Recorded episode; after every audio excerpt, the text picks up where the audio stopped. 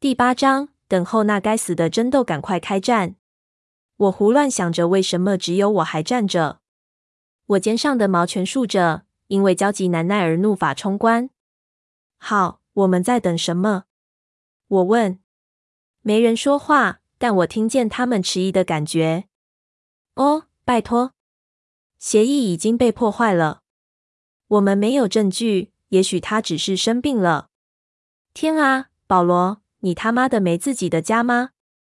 保罗整个人懒洋洋的躺在我的沙发上，正在观看我那台烂电视播出的某场蠢棒球赛。他对我咧嘴笑了笑，然后非常缓慢的从腿上那包多利多滋中拿出一片，再整片塞进嘴里。那包最好是你带过来的，克拉克拉。才不是！他边嚼边说：“你老姐说随便我待，要什么都随我自己来。”我尽量让自己的声音听起来不像要给他一拳。瑞秋现在在家吗？一点用也没有。他听出我的意图，立刻把那包零食塞到背后。包装袋在他猛跌回沙发时压扁，那袋多利多滋全压碎了。保罗的双手举起来，紧握成拳，像拳击手那样靠近自己的脸。来啊，小子！我不需要瑞秋保护我。我哼了一声。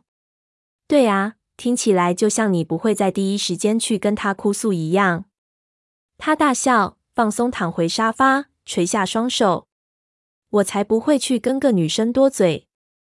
如果你运气好打到我，那也是你我二人之间的事。反之亦然，对吗？他真好，先送给我一张邀请卡。我砰的一声坐下，假装我放弃了一般。对。他的眼睛转回去看电视，我猛扑过去，他的鼻子在我的拳头下发出令我非常满意的脆响。他试图抓住我，但我在他能抓住之前闪开了。那带毁了的多利多滋在我左手中。你打断我的鼻子了，白痴！这是我俩之间的事，对吧，保罗？我走开去，把零食收到一边。当我转过身来时，保罗已经把他的鼻子扶正，免得痊愈过程太迅速而长歪了。血已经止住，淌到他嘴唇跟下巴上的血看起来像是不知哪来的。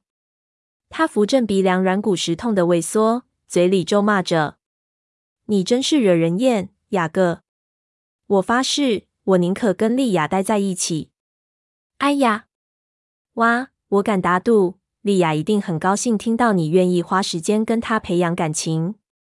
那一定会令他内心深处感到很温暖。你会忘掉我说过这话吧？当然，一个字都不会走漏。呃，他哼道，又躺回沙发，拉起 T 恤领子，擦掉脸上剩余的血。你动作真快，小子。这点我输你。他把注意力转回那场烂比赛。我在那里站了片刻，然后大步走回我房间去。小声抱怨外星人的诱拐事件。想当初，你可以保证保罗不管何时都可以跟你大干一架，你甚至不用打他，任何轻微的冒犯都能讨打，不需要费什么劲就能让他失控发狂。现在，当然，当我真正想要来一场旗鼓相当的咆哮怒吼、劈山裂的把树连根拔起的痛快打斗时，他却整个人变得软绵绵的。难道狼群中有另一个成员又命定了还不够糟糕吗？因为这让现在十个人里有四个死会了。这什么时候才会停止？愚蠢的神话应该要很稀少才对，真是岂有此理！所有这些强制性的一见钟情，真是完全令人恶心想吐。有必要是我姐吗？有必要是保罗吗？当瑞秋在夏季学期结束，提早毕业。这个书呆子从华盛顿州回来时，我最大的担心是他在家时要怎么保持这秘密。我不习惯在自己家里还要遮遮掩掩的，那让我真的很同情像安博瑞跟柯林这两个家伙。他们的父母不晓得他们是狼人。安博瑞的妈妈以为他正经历某种反抗期，他因为持续偷溜出家门而遭到永远禁足。但是，当然。他对此一点办法也没有。他每天晚上都会去查他房间，然后每天晚上都是空的。他会吼叫，他会默默的听，然后隔天又重来一次。我们试着跟山姆谈，要让安博瑞轮休个几晚，并让他妈妈知道怎么回事，但安博瑞说他不介意挨骂。这秘密太重要了，所以我已经做好一切保守秘密的准备。然后在瑞秋回家两天之后，保罗在沙滩上碰到他。天雷勾动的火，真爱诞生。当你找到另一半时，没必要守密，以及所有那堆狼人命定的废话。瑞秋得知了整个故事，而有一天保罗会成为我的姐夫。我知道比利对此也不怎么乐意，但他处理的比我好，因为他这些日子比往常更常逃到克利尔沃特家去。我不认为去那里是个更好的选择。看不到保罗，但有莉亚让你看个够。我很好奇，若有颗子弹穿过我的太阳穴，那会真的杀了我？还是留下一个真正巨大的烂摊子给我收拾。我把自己扔上床，我很疲累，从我上一趟巡逻开始到现在都还没睡觉，但我知道自己睡不着。我的脑子太疯狂，各种念头在我脑袋里冲来撞去，像一群搞不清楚方向的蜜蜂。好吵！三不五时试一下，一定是大黄蜂，不是小蜜蜂。小蜜蜂试一次就死了。然而，有些同样的念头试了我一次又一次，这等待快把我逼疯了。几乎过了快要四个礼拜。我本来期待，不管怎样，现在至少消息该传来了。我曾彻夜坐着想象那会是个什么样子。查理在电话中哽咽着说：“贝拉跟她丈夫在意外中失联，飞机失事，那很难造假。”除非那些写字不在意滥杀一堆旁观者来证明那是事实，他们干么要在意？也许是架小飞机，他们说不定有多余的飞机可用来干这种事。还是那个杀人犯会独自返家，在他企图把他变成他们其中之一时失败了，或甚至还没走到那个地步。也许他在过程中已经把他像一袋脆片般压碎了。因为他的性命没有他自己的欲望满足来的重要，故事将会十分悲剧性。贝拉在可怕的意外中丧生，是一件行凶抢案出差错时的受害者，在吃晚餐时梗死，出车祸，像我妈一样，太普遍了，随时随地都在发生。他会把她带回来吗？为了查理，把她葬在这里。当然。丧礼上棺材是盖上的，我妈的棺材是整个钉死了。我只希望她回到这里来，在我伸手可及的范围内。也许什么故事都没有。也许查理会打电话问我爸，他有没有听到任何库伦医生的消息，因为医生某天起突然没去上班。那大房子被遗弃了，库伦家的每只电话都没人接。某个二流的新闻台报道了这个神秘事件，诈欺的猜测。也许那栋白色大房子会烧成平地，所有人都被困在里面。当然，他们会需要尸体来掩饰。八名体型差不多大小的人类，烧到无法辨识，连查牙齿记录都没办法。上述无论哪一项，对我来说都很棘手。如果他们不想让人找到，那么要找到他们就会很困难。当然，我有永恒无尽的时间可以一直找下去。如果你有永恒，你可以查看干草堆中的每一根草杆子，一根一根的查，看它是不是真。现在，我不介意去分解一堆浅草堆，至少那会有事可做。我讨厌得知自己会丧失机会，给那个吸血虫时间逃脱。如果他们有这种打算的话。我们可以今晚去。我们可以宰了我们找到的每一个人。我喜欢这计划，因为我够了解爱德华。如果我杀了他家族的任何一个人，我也就有了机会跟他对决。他会前来复仇，我会给他单挑的机会。我不会让我的兄弟群起围攻将他击倒。只有我跟他，让强者得胜吧。但山姆一定不会听从这计划。我们不会破坏协定，让他们先犯规。只因为我们没有证据能证明库伦家做了任何错事。还没，你得加上还没，因为我们都知道那是不可避免的。贝拉要不是回来时变成他们其中之一，就是不会回来了。无论哪一个，都有一名人类丧命。意思是开战。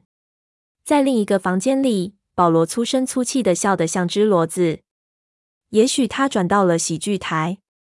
也许是广告很好笑，管他是什么。那声音激怒我的神经，我想到再去打断他的鼻子。但我真正想打的不是保罗，不，真的是他。我试着去听其他的声音，树林间的风声，若不用人类的耳朵去听，是不一样的。有几百万种声音，是我用这个人类身体听不到的。不过这对耳朵的敏锐度也够。我可以听见，在树林过去之后，马路上汽车的声音来到最后一个转弯处。从那里，你终于可以看到海滩、呈长条状的岛屿和岩石，以及湛蓝的大海延伸到地平线的尽头。拉布席湾仿佛从那里延伸出去。游客从来不会注意到马路另一边的减速标志。我能听见海滩上纪念品店外头许多人讲话的声音。我能听见店门开开关关时门上牛铃的叮当声。我能听见安博瑞的妈妈在收银机旁引出收据的声音。我能听见潮水冲刷过海滩的岩石。我能听见小孩们的尖叫，因为冰冷的海水太快冲过来，他们来不及躲开。我能听见妈妈们抱怨弄湿的衣服。我能听见一个熟悉的声音。我聆听得如此专注。以至于保罗突然爆发出来的驴笑声吓得我差点跌下床。滚出我家！我发牢骚。知道他才不会理会我。我顺从自己的建议，猛拉开窗户，从后面爬出去，省得再看到保罗。打人的诱惑力太大。我知道自己会再度揍他，而瑞秋已经对我够火大的了。他会看到保罗 T 恤上的血迹，不用等证实就直接责怪我。当然，他是对的，但还是令人不爽。我朝海边走去，握成拳头的双手塞在口袋里。当我经过一号滩旁的沙地时，没有人多看我一眼。夏天就有这个好处，没人在乎你只穿一条短裤。我跟随着那熟悉的声音，很容易就找到奎尔。他在这月牙湾的南端，避开观光客最多的部分。他不断地发出一连串警告。不要进到水里，克莱尔。过来！不，不行。哦，好极了，丫头。说真的，你要艾蜜莉骂我吗？我再也不带你来海边了。如果你不……哦，是吗？别，呃，你觉得这样很好玩，对不对？哈，现在是谁在笑了？哈。当我快走到他旁边时，他正抓着那咯咯笑的小娃娃的脚踝，他一手提着个小水桶，牛仔裤都湿透了。他的 T 恤正前方有一大块湿印子。赌五块钱是这女娃娃干的，我说。嗨，小个！克莱尔尖叫着把他的水桶扔到奎尔膝盖上。下去，下去！他小心的把它放下来。他立刻朝我奔来，张开双臂抱住我的腿。小个叔，克莱尔，你好吗？他咯咯笑，口齿还不够清晰的说：“喂，奎尔，都湿了。”我看见了。你妈妈呢？走，走，走！克莱尔唱道：“克维莱尔陪维奎尔一天，克维莱尔不要喂回家。”他放开我，奔向奎尔。他一把将他抱起来，扛上自己肩膀。听起来像有人碰到两个可怕的家伙，事实上是三个。奎尔纠正说：“你错过了好戏，公主戏。”他让我戴了皇冠，然后伊蜜莉建议他们都在我身上是她的新戏装。哇，真抱歉我不在，没能看到。别担心，艾米丽拍了照片。老实说，我看起来可真惹火呢。你真是个可怜虫。奎尔耸耸肩，重点是，克莱尔玩得很开心。我翻了个白眼。要待在这些被命定的人身边，真令人吃不消。无论他们是到了什么地步，像山姆那样即将婚娶，或只是像奎尔这样当个受虐的奶妈，他们始终散发出来的那种平静与确定，彻底的令人想吐。克莱尔在他肩膀上尖叫，指着地面：“飘飘石头！喂，奎尔，给我，给我！哪一个，丫头？红的吗？不是红的。”奎尔跪下来，克莱尔尖叫着扯他的头发，像拉着马的缰绳。“蓝色的吗？不是，不是，不是。”小女孩唱起来，对她的新游戏兴奋的不得了。最怪的部分是，奎尔跟他一样乐在其中。他脸上没有许多观光客父母具有的表情，一副午睡时间到了没的脸。你不会看到有哪个父母这么活泼的跟小孩玩他们想出来的不管多蠢的游戏。我见过奎尔跟他玩躲猫猫玩上一小时，一点也不觉得无聊。我甚至无法拿这点开他玩笑，我对他嫉妒的要死。虽然我认为他的在像个和尚等上十四年，等到克莱尔到他现在这年纪这件事实在有够难挨，还好，对奎尔来讲，至少狼人不会变老。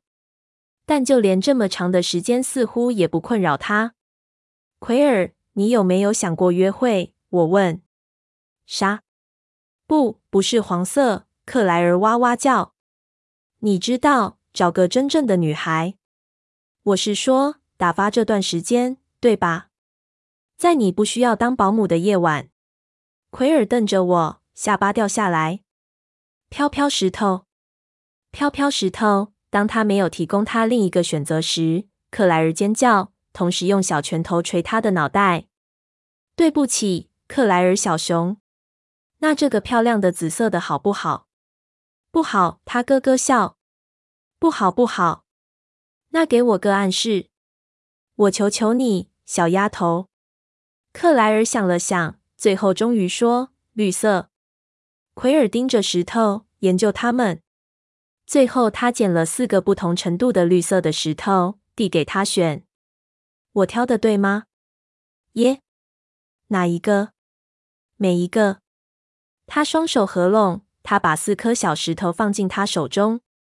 他高兴的笑着，立刻握着那些石头敲他的头。他戏剧化的缩着头，然后站起来，开始朝停车场走。大概是担心他穿着湿衣服会越来越冷。他比任何有妄想症跟保护过度的妈妈还糟糕。对不起，兄弟，如果我之前对女生的事太强迫的话，我说。不，没关系，奎尔说，只是完全出乎我意料之外。我从来没想过。我敢打赌。他一定能了解的。你知道，就是他长大以后，他不会对自己还在包尿布时你有段正常生活感到生气的。不会的，我知道，我很确定他会了解。他没在说什么，但是你不会那么做的，对吗？我猜。我无法想象，他声音低沉地说，我就是无法想象，我没办法看出那样的事行得通。你知道，我再也不会注意到别的女孩子了。我看不见她们的脸。把皇冠跟化妆凑在一起，或许克莱尔可以担心有另一个不同类型的竞争者。奎尔大笑，对我发出一些亲嘴的声音。你这礼拜五晚上有空吗，雅各？你想得美，我说，然后做个鬼脸。嗯，我猜大概有空吧。他迟疑了一下，然后说。你曾想过去约个会吗？我叹了口气，我猜这是我自找的。你知道，小个，或许你该想想让自己过点好日子吧。他不是用说笑的态度讲这句话，他的声音充满同情，这让我感觉更糟。我也看不见他们，奎尔，我看不见他们的脸。奎尔也长叹了口气，很远的地方。那声音在波涛声中低到只有我们两人听见，一声从森林深处传来的呼号。该死，是山姆！奎尔说。他的手立刻伸上去摸克莱尔，仿佛要确定他还在那里。我不知道他妈妈在哪里。我去看是怎么回事。如果我们需要你，我会让你知道。我边跑边说，话说出来时都糊成了一团。嘿，你要不要把他送去克利尔沃特家？必要的话，苏跟比利可以帮忙看着他。反正他们说不定知道是怎么回事。好吧，快去，小个。我全速疾奔，不是走穿过矮树林的泥土路，而是走朝向森林的最短的一条路。我跳过第一排浮木，在荆棘丛中冲出一条路，继续奔跑。我感觉到荆棘的刺划破我皮肤的刺痛，但我不管它们。那些刺伤在我抵达树林前就会痊愈了。我穿过商店后方，冲过高速公路。有人对我大声按喇叭。一旦进入树林的掩护，我跑得更快，步伐跨得更大。如果我是在公开场所，人们一定会瞪大眼睛看我。正常人跑步不会像这样。有时候我会想，去参加比赛一定很有趣，你知道，像是去参加奥运比赛之类的。当我像一阵风般卷过那些运动明星身边时，观看他们的表情一定是件很酷的事。只不过，我敢确定，他们要检测，确定你没吃类固醇时，大概会在我的协议里验出某种吓得人屁滚尿流的东西。一旦我进入真正的森林，不受道路或住家的限制，我滑停下来，踢掉我的短裤。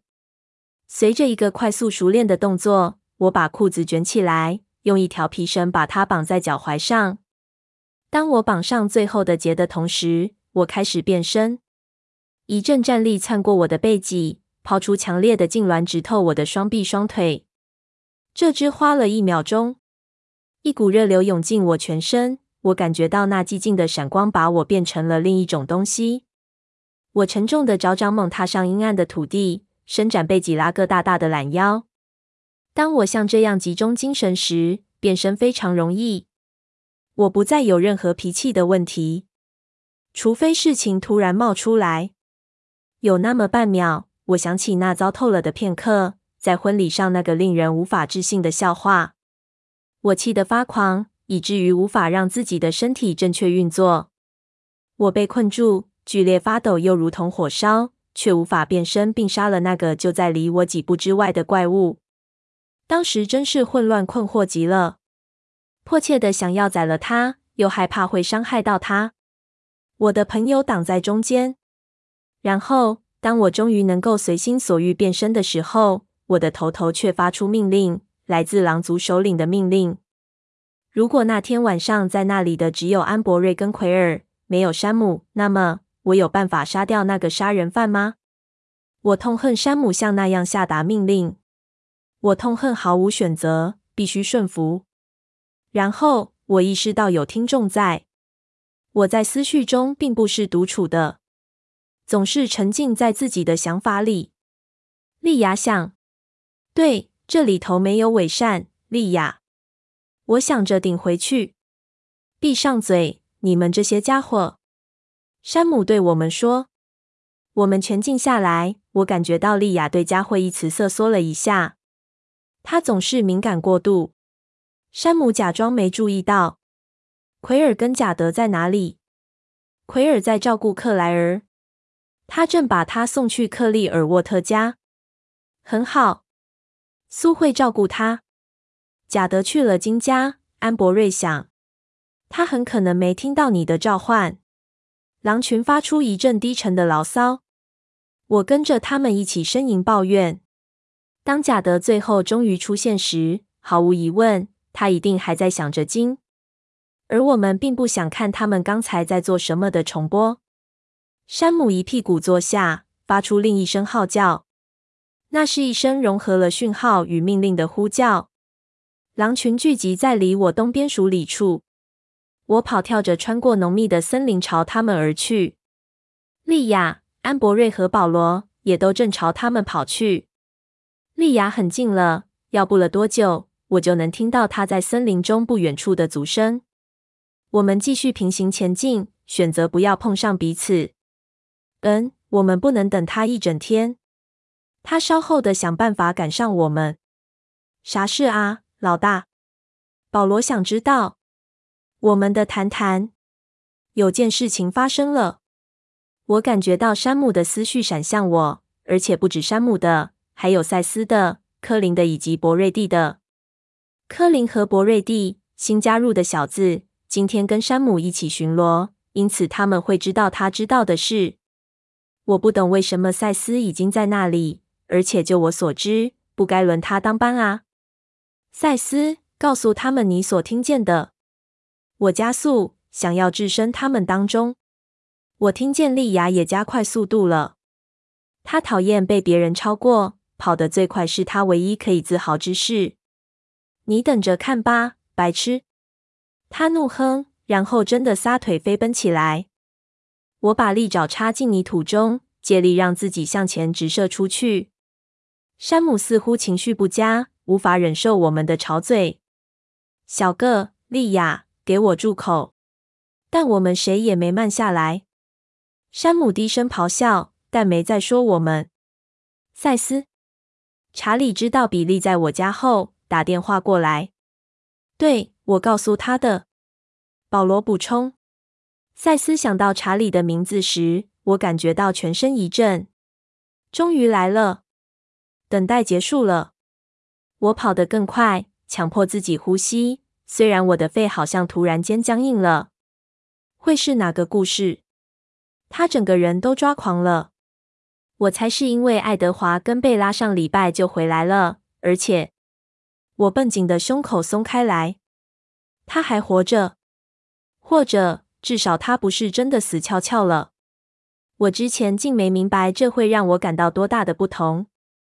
这整段时间以来，我一直想着他死了。直到现在，我才明白。我明白自己从不相信他会带他活着回来，但那应该没关系，因为我知道接下来会发生什么事。对，老哥，再来是坏消息。查理跟他谈过话，说他听起来很糟糕。他告诉他自己生病了。卡莱尔接过电话，告诉查理说，贝拉在南美洲染上了罕见疾病，说他正在隔离期间。查理都快疯了，因为连他都不被允许去看他。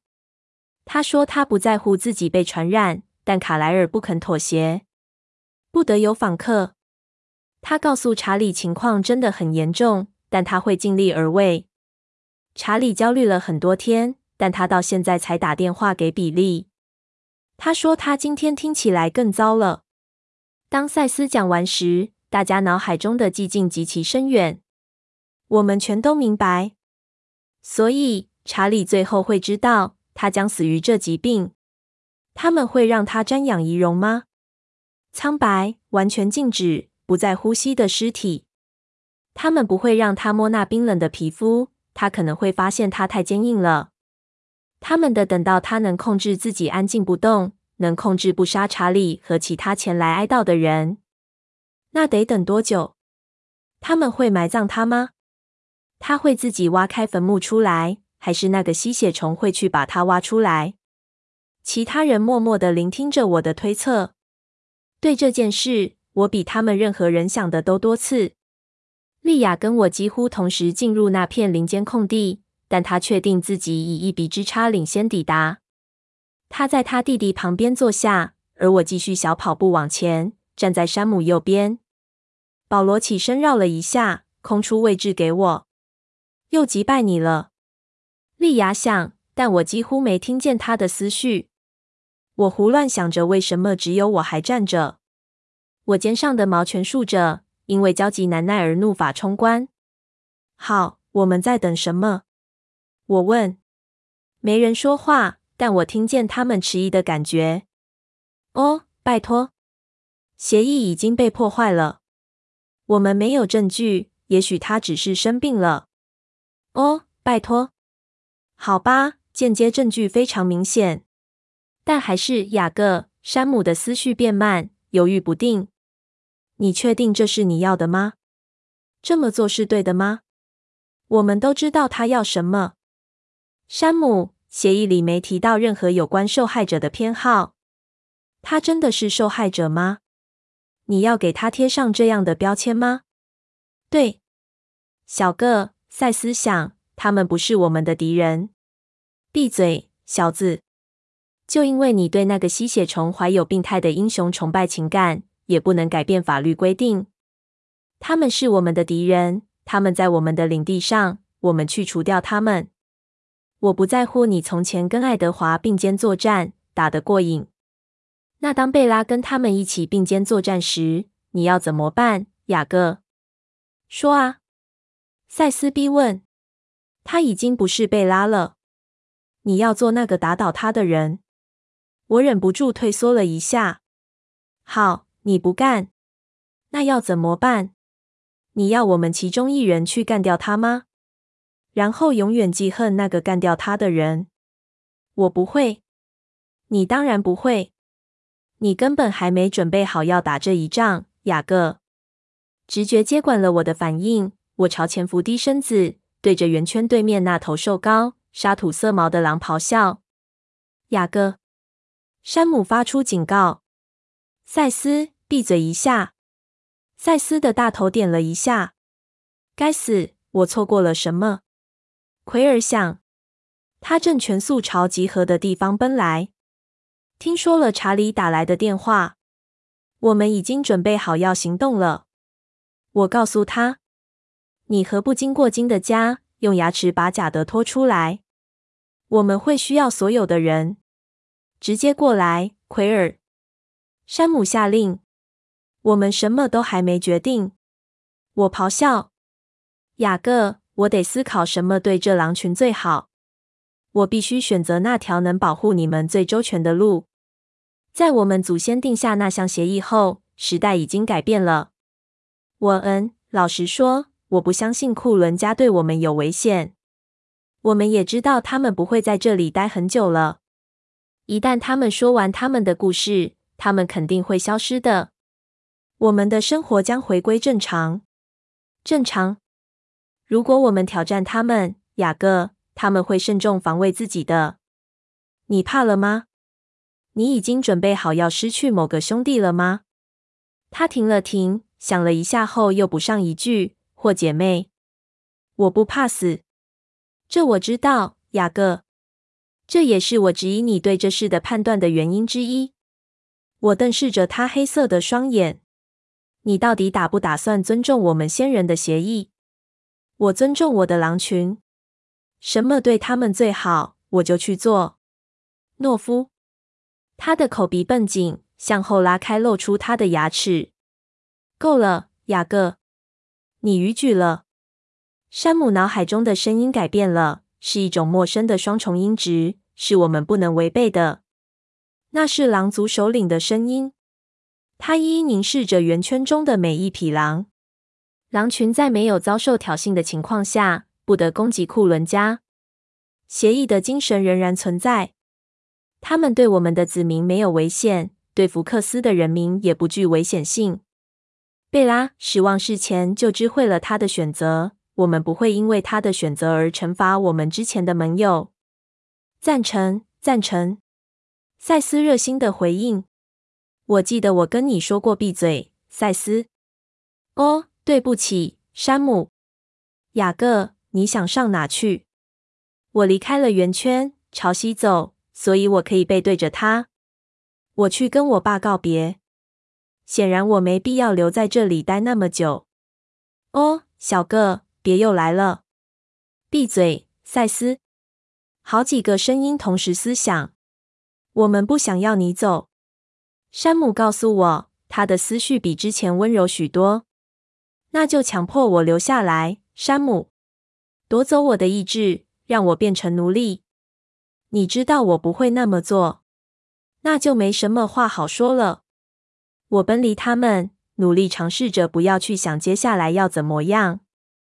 相反的，我集中精神，在我当了很久的狼的那几个月里，让人性从我身上流出去，直到我像动物远超过像人。活在当下，饿了就吃，累了就睡，渴了就喝，以及奔跑。为奔跑而奔跑，单纯的欲望，单纯的回应那些欲望。痛苦以容易处理的方式来到，饥饿的痛苦，我的四肢爪掌底下踏踩冰寒的痛苦，当晚餐发怒挣扎时被爪子所伤的痛苦。每个痛苦都有个简单的答案，有个简单的动作可结束该痛苦。不像作为人类。然而，一旦我慢跑到接近我家时，我还是变回了人类的身体。我需要能够具有隐私的思考。我解开我的短裤，穿回身上，准备好跑回家。我这么做过。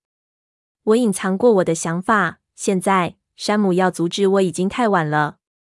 他听不见我的想法了。山姆已经下了个非常清楚的裁决：狼群不得攻击库伦家。好，他没提到个人单独采取行动。没错，狼群今天不会攻击任何人，但我会。